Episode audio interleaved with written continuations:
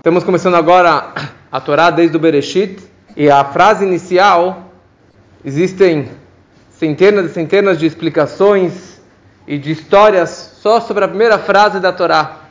Bereshit bara Elokim et hashamayim vetaretz. E a pergunta é como que eu traduzo essa frase?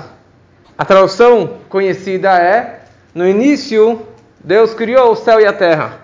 Só que essa não é a tradução literal, ao pé da letra. A tradução literal seria no início, vírgula, criou Deus, vírgula, o céu e a terra. Se eu falo dessa forma, o que acontece? Isso deixa aberto para dúvidas. No início, criou Deus. Opa, então alguém criou Deus. Alguém criou Deus. Deveria estar escrito no começo, no início, Deus criou o céu e a terra. Mas a Torá descreve Bereshit bara Elokim. No início, alguém criou Deus, o céu e a terra. E a pergunta é, por que realmente a Torá descreve dessa forma? Por que a Torá descreve a primeira frase, que quer falar que Deus criou o mundo, o céu e a terra, já deixa é, aberto para dúvidas e para você ser um herege e para você falar que tem alguém que criou Deus e depois criou o céu e a terra. Na verdade, essa pergunta e essa tradução tem mais de 2.200 anos, e isso é baseado na primeira tradução da Torá, que é uma história muito interessante, que eu gostaria de contar com todos os detalhes. É uma história conhecida como o Septuaginta, ou como é, a versão dos 70 que é a tradução da Torá ao grego. A primeira tradução da Torá, fora do hebraico, foi ao grego. E isso foi na época do rei Ptolomeu, que era o rei do Egito, que ele viveu entre o ano 287 antes da Era Comum e o ano 47, quer dizer, 2200 anos atrás. E ele era um homem muito erudito, em hebraico chamam ele de Talmai Hamelech. E ele gostava muito da leitura. Ele tinha muitos e muitos livros, centenas e centenas de livros. Dizem que ele tinha 995 livros. E ele falou para os seus súditos: Eu preciso de mais cinco livros para completar mil livros da minha biblioteca. E falaram para ele: Olha, os judeus, eles têm o Pentateuco, eles têm mais cinco livros que pode completar a sua biblioteca. Você não tem nenhum livro judaico. E na verdade, o que ele queria aqui não era simplesmente completar a biblioteca, mas ele queria um livro que desse um prazer, um prazer máximo da sabedoria, do conhecimento, da cultura. E os, os ministros dele falaram para ele: olha, o único livro a única religião, a única leitura que vai te dar realmente um prazer verdadeiro é a leitura da Torá, da Bíblia judaica. Não existia Bíblia, quer dizer, da leitura da Torá dos judeus. E ele ficou assim muito entusiasmado, e ele não sabia como fazer, porque não tinha tradução da Torá em nenhum idioma. Então ele pegou seus mensageiros e ele enviou eles para Jerusalém. Isso era na época do segundo Beit HaMikdash em Jerusalém. E ele mandou uma mensagem para o Kohen Gadol, para o sumo sacerdote. E ele falou, por favor, envie para cá, para Alessandria, sábios que falam não só hebraico, mas que podem traduzir a Torá para mim, para o grego, e eu vou pagar para eles muito bem. Eu vou dar para eles muito dinheiro, não se preocupe em relação a isso.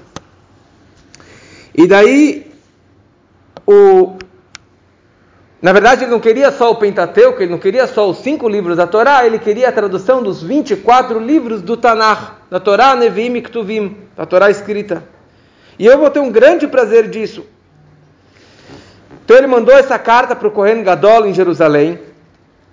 E o Kohen Gadol aceitou o convite porque ele fez uma forma muito educada. Imagina, os judeus, qualquer rei que que mandava uma carta, um mensageiro, era para guerra, era para atacar, para conquistar, para assimilar os judeus.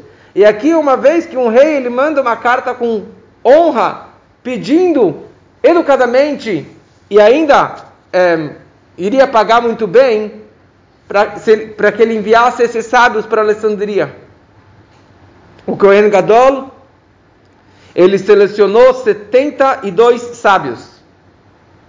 Seis sábios de cada uma das doze tribos. 72 Rahamim. E enviou eles para Alessandria.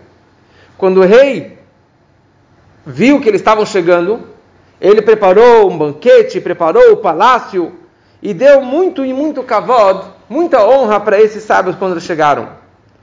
E na verdade, quando que os sábios se aproximaram da Alessandria, ele abandonou todos os seus afazeres e focou tudo para receber e conversar com esses Chachamim. Que na verdade não era o, o, o costumeiro dele, ele era uma pessoa que, mesmo que viesse um ministro, um príncipe para se encontrar com esse rei, Ptolomeu precisava ficar de quarentena, esperando duas semanas, um mês para se encontrar com ele.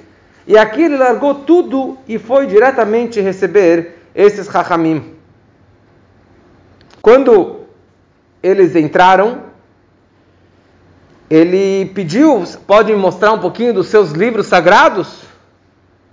E eles vieram e trouxeram pergaminhos escritos com uma letra de ouro, quer dizer, uma tinta dourada, muito bem costurado, muito bem caprichado, é, e virou um, um, pergaminho, virou um Sefer Torah, na verdade, bem longo, e é isso que eles apresentaram para o rei. Óbvio que isso aqui não era o Sefer Torah original, porque eles não poderiam desprezar a Torá e trazer assim e deixar na mão de um, de um rei é, gentil, mas estava caprichado e para ele não fazia diferença se era no preto ou se era no dourado, dourado para ele mais bonito ainda.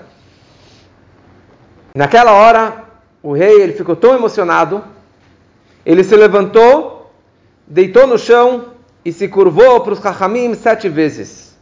Ele estava tão emocionado, tão feliz, que lágrimas caíam da, no, dos seus olhos. Ele falou: Vocês causaram para mim um prazer, um deleite enorme. E eu tenho que agradecer para vocês que vocês vieram até aqui. Principalmente eu tenho que agradecer o Kohen Gadol, o sumo sacerdote, que realmente enviou vocês até aqui. E mais ainda, preciso agradecer para Deus celestial grandioso que a sua sabedoria está escrito nesses pergaminhos aqui. A minha, toda a minha vida eu devo a vocês, eu vou lembrar o prazer que vocês geraram para mim ao, vir, ao chegarem aqui. Isso antes de conversar, antes deles ensinarem para ele qualquer coisa. Primeira coisa, eu quero fazer uma refeição com vocês. Então ele contratou um catering kasher lá na Alessandria e ele fez uma festa e todos os ministros e os príncipes e todas as pessoas importantes do reinado vieram e participaram dessa festa durante sete dias. E cada dia ele chamava um desses 72 sábios para que fizessem um discurso apresentando um pouquinho da Torá, da sabedoria divina.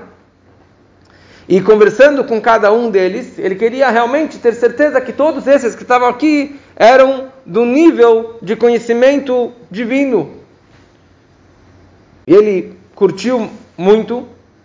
E no sétimo dia, ele deu para cada um desses sábios um saco de ouro, bem caprichado, e um escravo, um servo para servir cada um deles. Depois, no oitavo dia, ele pegou todos os sábios e enviou eles para uma ilha afastada na, da Alessandria, tipo alguns quilômetros de distância e ali já tinham quartos selecionados, preparados para todos esses 72 sábios. Quartos amplos com janelas abertas com vista ao mar, tinha uma fonte de água lá perto e deu para eles tudo que eles precisavam: comida, bebida, conforto. Tudo, pacote completo. E junto com isso ele deu presente para cada um desses sábios. Quando estava tudo preparado, ele falou para eles: Eu quero que agora vocês traduzam a Torá para mim para o grego. Era o grego koiné. Era o grego koiné. Talvez era o idioma mais famoso na época. E eles, cada um ficou separado no seu quarto. E toda manhã eles iam até o palácio do rei, ficavam lá um pouco com ele, comiam com ele, e depois ficavam o resto do dia, até a nona hora do dia, traduzindo a Torá no grego. Depois de 72 dias, 72 sábios, 72 dias, eles conseguiram traduzir os 24 livros do Tanakh em grego. Só que o rei estava impaciente, ele não, não, aguentava esperar 72 dias até acabar a tradução. Então, todo dia, quando eles traduziam um pergaminho, então eles mandavam esse pergaminho diariamente para que o rei começasse já, já a ler e estava realmente muito empolgado com essa tradução. Quando acabou é, os 72 dias, então um dos secretários do rei, dos ministros, começou a ler perante todos a tradução e o rei ficou muito empolgado e daí um dos Rahamim se levantou e abençoou o rei. E ele pediu para ele o seguinte: Nós traduzimos a Torá para Vossa Majestade no grego, mas uma condição nós pedimos que essa tradução continue desta forma, sem nenhuma mudança, para sempre. E o, e o rei imediatamente concordou e fez um decreto assinado, carimbado, que ninguém tem o direito de acrescentar ou de diminuir ou de modificar ou de prejudicar nada, nenhuma letra, nenhuma vírgula de todos esses livros. E aqui, na verdade, nós vemos, primeira coisa, o grande milagre. Cada um ficou num outro aposento, numa outra sala, sem interfone, sem comunicação, sem WhatsApp. Como que você traduziu essa palavra? Né? Como você traduziu essa frase? E todos 72 traduziram exatamente, palavra por palavra, letra por letra, igualzinho. E a pergunta é como? É como você traduz a Torá inteira, o Tanakh inteiro, sem nenhuma modificação? E aqui, na verdade, foi o grande milagre que Deus colocou na cabeça deles essa profecia para que todos traduzissem da mesma forma. E Hashem fez essa bondade com eles, que todos traduziram da mesma forma. O rei ficou muito satisfeito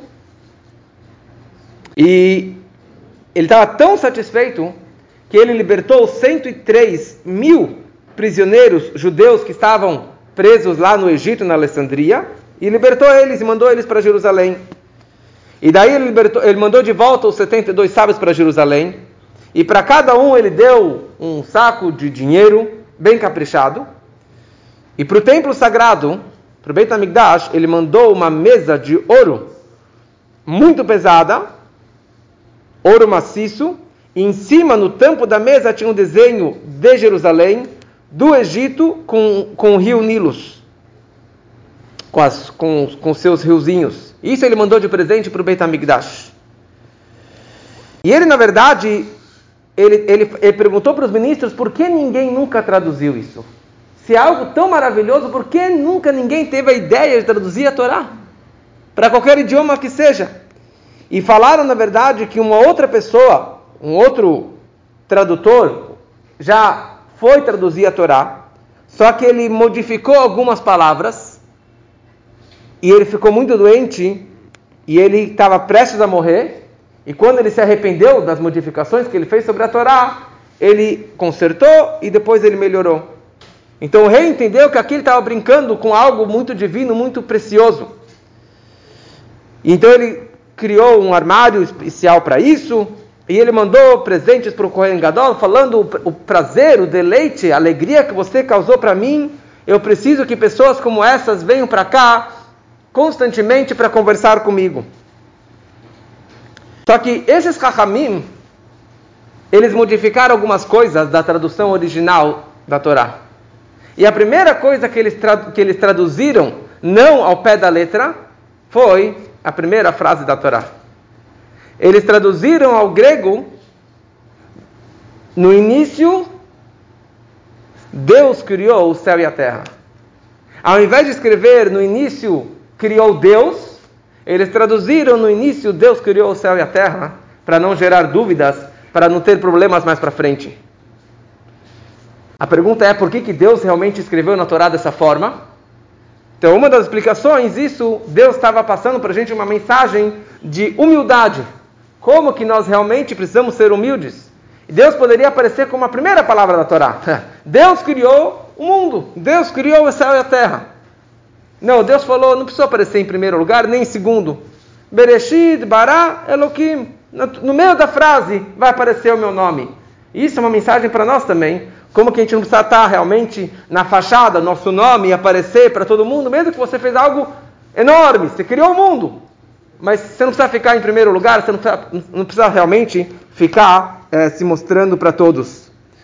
E o interessante é o seguinte, que essa tradução, que é chamada de Septuaginta, é a primeira versão da Bíblia hebraica, ok? Isso eu estou lendo aqui no, no Wikipedia. E a tradução mais antiga e o mais interessante é que essa, na verdade, é a base do Velho Testamento. E não somente do Velho Testamento, de todas as traduções da Bíblia que existem em todas as religiões, a base delas é nessa tradução que foi feita pelos Chachamim nessa, nessa Septuaginta. Algumas religiões, algumas linhas modificaram palavras, outras mantiveram o original. Teve um, um rei é, da Alexandria, o Filon da Alexandria, que ele realmente se inspirou muito nessa tradução e ele manteve essa tradução, e não somente os cinco livros, mas os 24 livros da Torá. Mas só interessante que a gente vê aqui claramente o que aconteceu com, com o Velho Testamento, que não é exatamente a tradução da Torá, é porque eles já modificaram.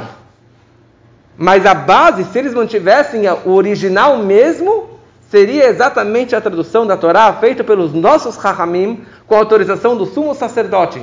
Então, só isso aqui é um pouquinho interessante, a história da tradução da Torá original.